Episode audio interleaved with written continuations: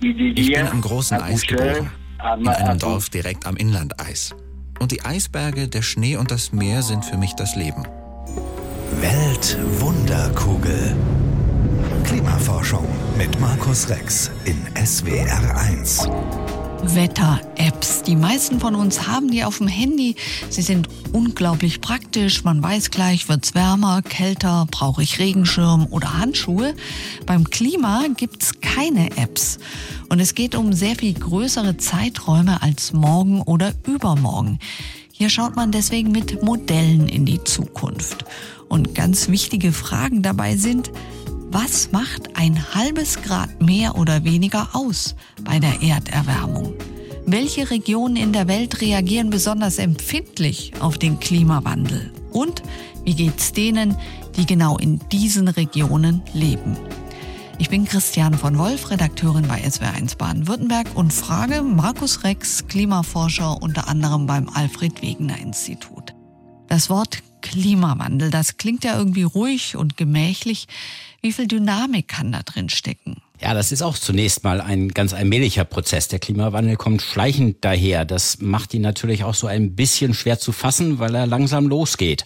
Äh, Im Moment haben wir es mit wenigen äh, Zehntel Grad äh, Erwärmung über Jahrzehnte zu tun. Das merkt man nicht ganz direkt. Leider ist das Klimasystem aber so beschaffen, dass es ein paar Punkte da drin gibt, wo sich bestimmte Dinge ganz abrupt beschleunigen können. Äh, und dann werden wir eventuell auch davon überrascht, wie schnell sich äh, bestimmte Bereiche in unserem Planeten verändern können. Klimaforscher sprechen ja davon Kipppunkten. Wie muss man sich die genau vorstellen?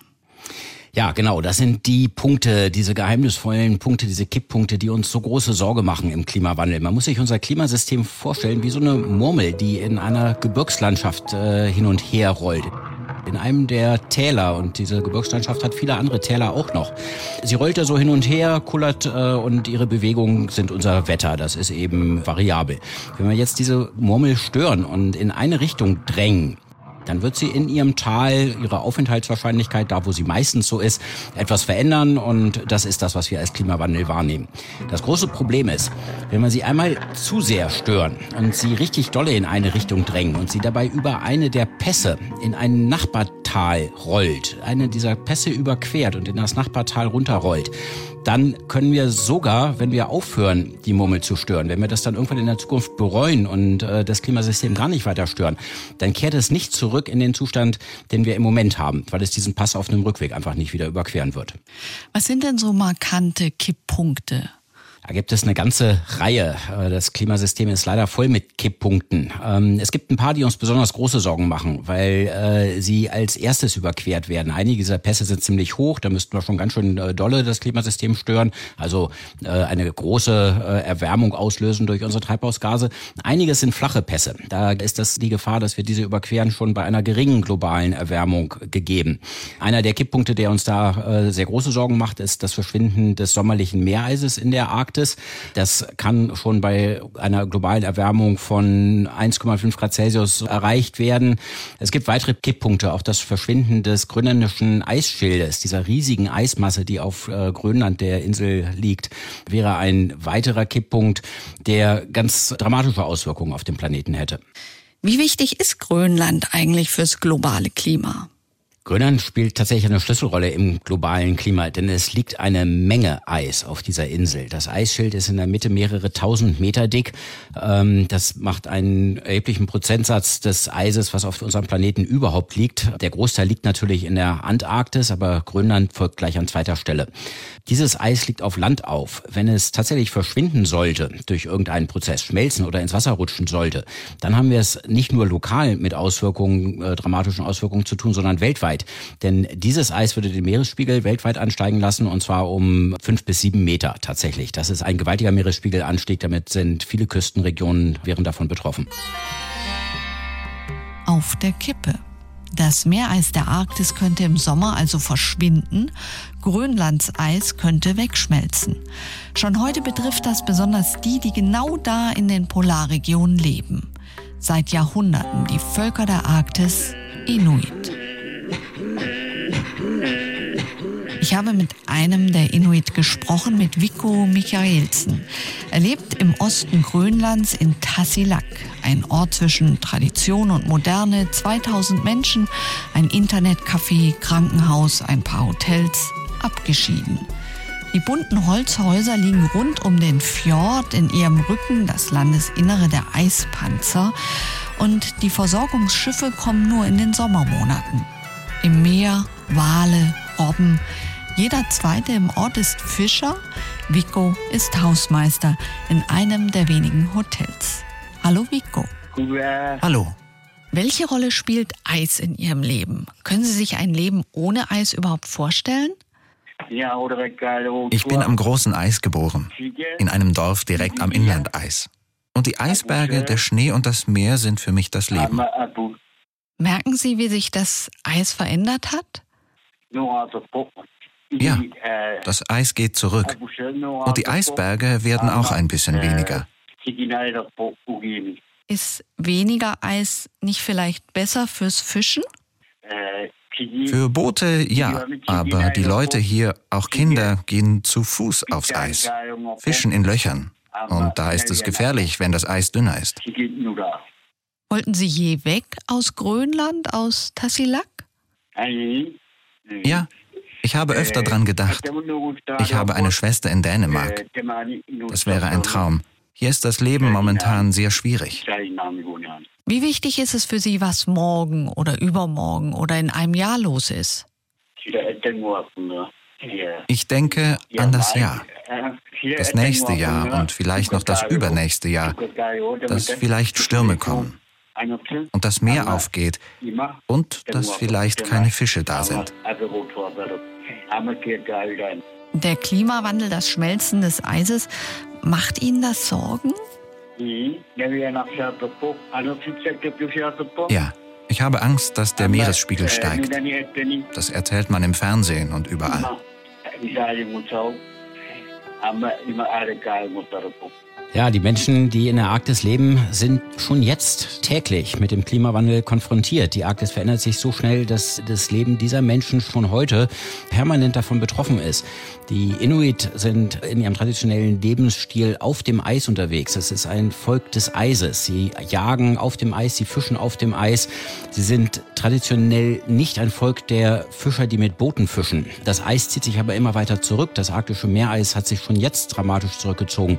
Die Fjorde, die Küstenlinien, die früher fast das ganze Jahr über mit Eis bedeckt waren und damit auch die Verkehrsadern der Inuit dargestellt haben, wie sie von Dorf zu Dorf gekommen sind über dieses Eis, sind jetzt offenes Wasser. Das ist ein Riesenproblem. Ich habe mit Inuit äh, an der Nordküste Grönlands gesprochen. Die haben auch riesige Probleme mit der Veränderung, die jetzt schon zu sehen ist in der Umgebung. Jetzt hat ja der Vico angesprochen, dass er sich so Sorgen macht um das Ansteigen des Meeresspiegels. Wie viel ist denn das im Moment? Im Moment haben wir einen Meeresspiegelanstieg von etwa drei bis vier Millimeter pro Jahr. Das äh, summiert sich über die vielen Jahre natürlich auch schon zu äh, einem ganz beträchtlichen Betrag zusammen, aber das ist noch nicht das, was uns wirklich äh, die Sorge macht. Die Sorge bereitet uns der zukünftige Anstieg des Meeresspiegels, wenn eben sich das Ozeanwasser aufgrund der Erwärmung thermisch ausdehnt, einfach alleine dadurch, dass es wärmer wird, nimmt es mehr Volumen ein, dadurch steigt der Meeresspiegel schon, oder wenn diese landaufliegenden Eismassen wie das Eisschild Grönlands anfangen, anfangen zu schmelzen, zu tauen und äh, damit weiteres Wasser in die Ozeane entlassen und der Meeresspiegelanstieg dadurch beschleunigt wird. Sie haben vorhin schon angesprochen, im extremsten Fall könnten es über sieben Meter äh, Anstieg des Meeresspiegels sein, wenn der ganze Panzer von Grönland schmilzt. Was für ein Zeitraum wäre denn das dann? Schmelzen dauert sehr, sehr lange. Da sprechen wir über mindestens Jahrhunderte, eher Jahrtausende. Das große Problem ist, dass Eismassen, die sich ja aufgetürmt haben zu diesen riesigen Gebirgen aus Eis, wie gesagt, mehrere tausend Meter hoch in der Mitte von Grönland, ins Rutschen kommen können. Jeder Gletscher schiebt sich talwärts und äh, wenn dieses Schieben durch eine Erwärmung beschleunigt wird, weil das Eis weicher wird, bildet es auch mehr Risse. Das äh, macht es noch anfälliger fürs Schieben. Und dieses äh, Richtung Küstenlinie rutschen kann ein sich selbst beschleunigender Prozess werden. Und das könnte eventuell sehr schnell gehen. Natürlich dauert das auch das viele Jahrzehnte bis äh, wenige Jahrhunderte. Aber das seitliche ins Wasser rutschen dieses grönländischen Eispanzers, das kann uns zu einem sehr schnellen Meeresspiegelanstieg führen. könnte man jetzt auch argumentieren, okay, dann wird Grönland durch den Klimawandel eben wieder grüner. Grönland wird Grünland. Ja, natürlich. Äh, es gibt Regionen unseres Planeten, die durch eine Erwärmung äh, menschlichem Leben plötzlich zuträglich werden, wo man dann Ackerbau betreiben kann in einigen Bereichen Grönlands, auch in Sibirien werden Landstriche besiedelbar werden. Aber was nutzt uns das denn, wenn gleichzeitig Bangladesch untergeht? Äh, das hilft ja nichts, dass im Prinzip genauso viele Menschen eventuell dann in Grönland leben könnten wie jetzt in Bangladesch. Aber das sind nun mal Leute, die dort leben, die kann man ja nicht einfach verpflanzen. Das heißt, das sind alles sehr theoretische Überlegungen, dass es dort dann auch Vorteile gibt, die wir aber eigentlich gar nicht im vollen Umfang nutzen können. Hören wir noch einen zweiten Quasi-Grönländer an dieser Stelle, Robert Peroni. Er ist der Mann, bei dem Vico arbeitet, kommt eigentlich aus Südtirol, lebt aber seit 40 Jahren auf Grönland. Und ich habe ihn gefragt, was zieht eigentlich ein Südtiroler an diesen kalten, einsamen Ort? Also ich möchte mal sagen, es ist nicht sehr kalt hier. Und wir haben heute 8 Grad minus und damit können wir in der Trockenheit gut und sehr gut leben. Und es ist eine Traumlandschaft, die Eisberge und die Fjorde, die Stille und Beschaulichkeit. Man lernt sich selber auch wieder besser kennen. Und hier kommen auch nur Menschen hin die wirklich diese Stille und diese Schönheit suchen. Jetzt ist ja diese einzigartige Schönheit auch gefährdet. Sie leben seit 40 Jahren auf Grönland. Woran merken Sie, dass das Eis schmilzt? Also wenn ich vor 40 Jahren hier angekommen bin, ich bin noch über den Sermelikfjord gegangen mit meinem eigenen Schlitten zu Fuß mit den Skiern. Und das ist äh, heute unmöglich. Es ist offenes Wasser. Gedanken macht man sich sehr und Ängste hat man auch. Hat sich die Tierwelt verändert? Sind inzwischen andere Fische in Ihrer Region? Das ist die große Problematik. Also es sind andere Fische schon gefunden worden, die hier eigentlich noch nie gesehen wurden. Ich bin kein Fachmann, aber wenn das Meer um ein, zwei oder vielleicht drei Grad mal steigen würde, von der Temperatur her, wer weiß, wo die Fische hingehen, ob sie weiter nach Norden fliegen, die Eisbären zum Beispiel, ja, die Robben, die Narwale. Das ist ein ganz, ganz großes Problem, so sehe ich die Zukunft. Was wünschen Sie sich für diese Insel, für die Bewohner? Ich wünsche mir, dass es wieder das Eis besser wird, dass der Schnee wieder kommt wie vor 20, 30 Jahren und äh, dass die Menschen in der Welt diese Minoritäten respektieren und auch schätzen. Denn diese Minoritäten, die es hier gibt, sei es in der Sprache, in der Kultur, sind wichtig für unsere gesamte Gesellschaft auf dieser Welt. Geben Sie uns einen Einblick in diese Kultur. Die Faszination dieser Menschen ist die Stille und dieses Ertragen. Hier wird nicht gejammert, hier wird gelebt. Wenn man zwei Tage nichts zu essen hat, überhaupt kein Problem. Dann ist man eben am dritten Tag das Dreifache. Man sagt nie, es ist kalt. Man sagt, es ist heute nicht sehr warm. Man ist unheimlich positiv. Wenn man sich trifft auf der Straße und man ist gut befreundet, dann nimmt man das Gesicht des anderen und reibt sich an der Nase und sieht den Atem der Seele in die eigene Seele und merkt, es geht ihm gut und man strahlt. Es ist eine Welt der Freundlichkeit, der Menschlichkeit. Und so etwas brauchen wir in der Zukunft. Ja, der Herr Peroni spricht hier was ganz Wichtiges an. Es sind ja ganz tolle Bevölkerungsgruppen, die in der Arktis leben. Die Arktis ist ja kein toter Raum, sie ist Lebensraum für Menschen. Und die indigene Bevölkerung in der Arktis hat alte Traditionen, alte Kulturen, die vom Eis abhängig sind. Das Eis ist die Lebensgrundlage und das Eis verschwindet gerade und damit verschwindet auch die Lebensgrundlage für diese Menschen. Ich denke, wir haben ja auch eine Verantwortung den Menschen dort oben gegenüber, auch wenn die nicht sehr gut artikuliert sind und keine große Lobby haben und keine großen Kommunikationskanäle haben, um uns darauf aufmerksam zu machen, wie der Klimawandel sie jetzt schon betrifft. Wir müssen sie trotzdem in unsere Überlegungen mit einbeziehen und das hat der Herr Peroni hier ganz, ganz toll zum Ausdruck gebracht. Wie ist das denn jetzt? Also was können wir am Klima eigentlich steuern? Was liegt in unserer Hand?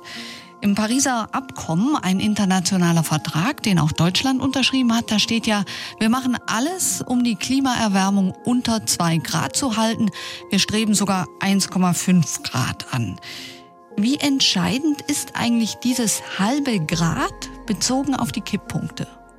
Das große Problem ist, dass wir nicht genau wissen, bei welcher Klimaerwärmung wir diese Kipppunkte auslösen. Das ist wie ein Minenfeld. Wir wissen nicht genau, wo diese Minen liegen und wir möchten da nicht drauftreten. Dieses Minenfeld beginnt aber leider schon deutlich unter zwei Grad Celsius. Einige dieser Kipppunkte werden sehr wahrscheinlich schon bei einer globalen Temperaturerhöhung ab etwa 1,5 Grad Celsius ausgelöst. Jedes Zehntel Grad darüber hinaus steigert das Risiko. Wir rennen also quasi in dieses Minenfeld hinein, blind, ohne zu wissen, wo die Minen genau genau liegen. Und die Grenze dieses Minenfelds liegt irgendwo bei 1,5 Grad Celsius. Jetzt ist die Frage, ob das wirklich ein verantwortungsbewusster Ansatz ist, selber da reinzurennen oder unsere Kinder in dieses Minenfeld reinzuschicken und dann mal zu sehen, was passiert. Naja, jetzt hat man ja gesagt, um die Temperatur unten zu halten, dürfen wir nur noch eine bestimmte Menge an Treibhausemissionen in die Atmosphäre pusten. Die EU plant auch Industrie, Verkehr, Gebäudetechnik und so weiter umzumodeln, so dass wir 2050 netto keine Treibhausgase mehr ausstoßen. Haut denn das hin? Ähm, das Ziel bis zum Jahr 2050 treibhausgasneutral zu werden ist ein sehr gutes. Das würde die Erwärmung deutlich unter zwei Grad Celsius begrenzen. Wenn uns das gelingt, dann hätten wir schon einen gewaltigen Schritt in die richtige Richtung gemacht. Aber damit uns das gelingt, müssen wir jetzt auch die Maßnahmen ergreifen. Denn im Moment sind wir nicht äh, auf dem Weg unterwegs, der uns dieses Ziel erreichen lässt. Also ich verstehe Sie richtig. Sie sagen, das Ziel ist richtig, aber jetzt muss gehandelt werden. Genau so ist es. Wir müssen jetzt die Steuerungsmaßnahmen ergreifen, die auch dazu führen, dass wir weniger Treibhausgase ausstoßen. Wir fangen ja äh, Anfang nächsten Jahres damit an, eine jetzt endlich mehr oder weniger vollständig sektorübergreifende Bepreisung des Treibhausgasausstoßes äh, vorzunehmen. Das ist äh, ein richtiger Schritt. Das ist auch eine neutrale Verteuerung der Treibhausgasemissionen, äh, neutral über äh, alle Sektoren hinweg, das Vollmüllen unserer Atmosphäre mit Treibhausgasen weniger attraktiv zu machen. Leider ist der Einstiegspreis, der jetzt beschlossen worden ist mit 25 Euro pro Tonne CO2 natürlich bei weitem nicht ausreichend, um das formulierte Ziel zu erreichen. Das muss ein Vielfaches dessen betragen in wenigen Jahren. Was für einen Preis hätten Sie sich als Einstiegspreis jetzt gewünscht? Ich mag gar nicht so über die Einzelpreise in bestimmten Jahren und Einstiegspreise reden. Wir müssen auf jeden Fall irgendwann Preise haben, die eher in den Bereich von 100 Euro pro Tonne kommen. Äh, es ist jetzt vereinbart, mit 25 Euro erstmal anzufangen. Das ist ja auch richtig. Man kann äh, einem Wirtschaftssystem einer Gesellschaft keinen abrupten Schock zumuten. Das äh, führt zu viel größeren Schäden, als ein allmählicher Einstieg verursachen würde. Deswegen müssen wir trotz aller Dringlichkeit jetzt auch Augenmaß bewahren. Es ist ja weiterhin auch schon beschlossen, dass dieser Preis dann in wenigen Jahren auf 55 Euro pro Tonne hochgehen soll. Da kommen wir schon besser in die richtige Richtung voran, aber auch das wird noch nicht reichen. Gehen wir nochmal auf Expedition. Also das Paradoxe, das Ungerechte am Klimawandel. Die, die mit am wenigsten Treibhausgase produziert haben, bekommen den Klimawandel oft am dramatischsten zu spüren. Fast nirgends auf unserem Planeten merkt man ihn mehr als am Rand der Arktis im Norden Kanadas, die Inuit in Nunavut. Nunavut, das heißt in der Sprache der Inuit unser Land. Sie waren da, Herr Rex. Was haben Sie gesehen? Was haben Sie erlebt? Ja, ich war im Sommer 2019 jetzt das letzte Mal da. Das war ein ganz, ganz warmer Sommer. Die äh, kleinen Kinder haben in Tümpeln gespielt bei 14 Grad Celsius, gebadet, die sich auf dem Permafrost dort bilden kein Mensch in der Gegend hat schon mal jemals so etwas erlebt. Und ich habe mich natürlich auch mit den Menschen unterhalten. Es äh, war eine Dame, die seit Jahrzehnten zu ihrem traditionellen Familientreffen über das Eis reist. Die ganze Großfamilie trifft sich am äh, Nationalfeiertag Kanadas dort. Und das ist seit jetzt schon einem Jahrzehnt nicht mehr möglich. Es ist dort nämlich kein Eis mehr. Man kommt da nicht mehr hin. Das Fehlen des Eises, der Rückzug des Eises aus diesen Regionen, äh, der ja das offene Wasser hinterlässt, was eine Barriere für die Menschen darstellt, reißt die Dörfer Dörfer auseinander, die sich nicht mehr gegenseitig besuchen können. Es reißt die Gesellschaften und es reißt sogar die Familien auseinander. Das ist wirklich ganz dramatisch, das zu sehen und auch menschlich berührt einen das. Sie waren jetzt da nicht allein, sondern dieser Besuch war zusammen mit Außenminister Heiko Maas. Für den deutschen Außenminister ist es jetzt eher ein ungewöhnliches Reiseziel. Ja, Heiko Maas hat erkannt, dass der Klimawandel weltweit zu äh, Verschärfungen von Konflikten und zum Ausbruch neuer Konflikte führen wird. Er hat das zu einem Ziel seines Hauses gemacht, diese Konflikte präventiv zu identifizieren, äh, was wo geschehen kann und präventiv bereits jetzt dagegen anzugehen und zu Konfliktlösungen beizutragen. Das war auch ganz sichtbar, äh, wie Herr Maas beeindruckt war von, von dem dramatischen Wandel, den wir eben dort vor Ort sehen konnten. Äh, und ich glaube, das zeigt, dass die Wichtigkeit des Themas auch in der Politik tatsächlich angekommen ist. Jetzt ist ja gleichzeitig so, Deutschland ist jetzt kein Anrainerstaat der Arktis, so wie Kanada, Russland, USA, Norwegen, Grönland. Wie kann Deutschland überhaupt da mitmischen? Also wie kann Deutschland sich überhaupt einsetzen für die Bewohner der Arktis? Ja, wir sind zwar kein Einrainerstaat, aber unsere Treibhausgasemissionen zerstören den Lebensraum der Menschen, die dort wohnen. Das muss uns immer bewusst sein, auch wenn sie nicht direkt vor unserer Tür wohnen und wir leider wenig Kontakt mit denen haben und sehr, sehr wenige persönliche Bindungen und Verhältnisse zu den Menschen dort haben. Das heißt, unsere Emissionen äh, führen dazu, dass die Gesellschaften in der Arktis diese Schwierigkeiten bekommen. Andererseits, das Eis der Arktis in Grönland, wenn es ins Wasser fließt, ins Wasser sich schiebt, erhöht unseren Meeresspiegel in Hamburg. Äh, bei fünf bis sieben Meter Meeresspiegelanstieg brauchen Sie einen Deich Erhöhung nicht zu denken. Das ist dann weg. Das heißt, die Arktis ist zwar nicht ganz unser Nachbar, aber sie betrifft uns auf allen Ebenen sehr direkt. Wir haben ja jetzt diese zwei Kipppunkte genauer angeschaut, das Grönlandeis, das arktische Eis. Es gibt auch Leute, die argumentieren, dass sie sagen, der Klimawandel hat auch seine guten Seiten. Also die Medaille hat auch eine Kehrseite. Zum Beispiel hätten die Anrainerstaaten dann kürzere Schiffsrouten. Also zum Beispiel von Europa nach Asien wäre der Weg kürzer und möglicherweise stecken in der Arktis auch eine Menge Rohstoffe, Gas, Öl, seltene Erden, vielleicht sogar Gold. Ihre Meinung, kann man sowas gegenrechnen, diese Kehrseite? Ich glaube, das ist aus vielen Gründen nicht möglich. Es ist äh, ethisch nicht möglich. Wie kann man die Zugänglichkeit von irgendeiner Rohstofflagerstätte gegenrechnen gegen die Zerstörung der Lebensgrundlage ganzer Gesellschaften in der Arktis? Die Ethik gebietet es uns hier aus Verantwortungsbewusstsein auch diesen Menschen gegenüber äh, zu handeln. Das andere ist, dass alleine äh, mal eine grobe Abschätzung der möglichen Vorteile, die sich aus einem etwas kürzeren Schiffsweg durch die Arktis ergeben, äh, mit den Nachteilen, die wir durch eine Erwärmung der Arktis haben, sofort zeigt, dass die Nachteile so dermaßen überwiegen, dass das keine große Rolle in unseren Überlegungen oder unserer Argumentation spielen kann. Wie groß ist das Verantwortungsbewusstsein der Anrainerstaaten? Wie nehmen Sie das wahr? Es ist natürlich in den verschiedenen Ländern unterschiedlich ausgeprägt. Ähm, es sind aber auch Nationen wie Russland und China sind sich sehr bewusst, wie sich ihr eigenes Klima, ihr eigenes Wetter verändern wird durch die Erwärmung der Arktis und welche großen negativen Folgen das auch für die Wirtschaftstätigkeit und für das Leben der Menschen in ihrem eigenen Land hat. Gerade China ist äh, von Wetterextremen betroffen gewesen in den letzten Jahren mehrfach mit gigantischen Schäden, vielen Tausenden, Zehntausenden von Toten, so dass das Thema dort sehr bewusst ist und es China sehr viel daran gelegen ist, die Arktis zu schützen. Russland hat sicherlich auch ein Interesse daran, dort Wirtschaftsräume zugänglich zu machen, die erst durch den Klimawandel zugänglich werden. Das betrifft auch Teile des arktischen Meeresbodens. Ähm, da ist das, äh, die Einstellung sicherlich etwas ambivalent. Zum Schluss nochmal, wenn wir das Zwei-Grad-Ziel verfehlen, bleibt uns trotzdem der Planet zum Leben. Wir bekommen es dann mit gewaltigen Verschiebungen der Klimazone auf der Erde zu tun. Viele äh, Regionen, in denen im Moment Menschen leben, werden nicht mehr in der Bevölkerungsdichte äh, Lebensräume bieten können wie im Moment. Es kommt zu Konflikten überall auf dem Planeten, zu Wanderungsbewegungen, die Druck erstmal auf die Nachbarländer und dann weltweit auslösen, die weitere Konflikte auslösen. Was uns hier droht, ist wirklich der Zusammenbruch von Zivilisationen, der Zusammenbruch unseres Wohlstands äh, und unserer Art zu leben. Was uns natürlich überhaupt nicht droht, äh, ist, dass die Menschheit dadurch ausgerottet werden könnte, dass der Planet zerstört wird dadurch. Die Menschheit kann in so vielen unterschiedlichen Klimaten leben, von der heißesten Klimazone im Zentrum Australiens bis zu den kältesten Klimaten in Grönland. Die Menschheit als Spezies ist davon ganz sicher nicht bedroht. Was wäre denn der beste Fall? Wie würde das beste Szenario aussehen? Das beste Szenario wäre, äh, dass wir jetzt gemeinsam als Gesellschaft uns auf einen Weg verständigen, unsere Treibhausgase so schnell zu reduzieren, dass wir die globale Erwärmung auf etwa 1,5 Grad oder nur ein kleines bisschen darüber begrenzen, dass wir das Auslösen dieser Kipppunkte vermeiden, dass wir dann in der Zukunft weiter noch Technologien entwickeln, auch Treibhausgase aus der Atmosphäre wieder herauszunehmen, was dann dazu führen würde, dass wir weitere Erwärmung abwenden und das Klima damit stabilisieren können. Wir müssen das allerdings auch tun in einer großen gesellschaftlichen Übereinstimmung, denn nur dann können wir so einen Weg auch langfristig durchhalten. Weltwunderkugel.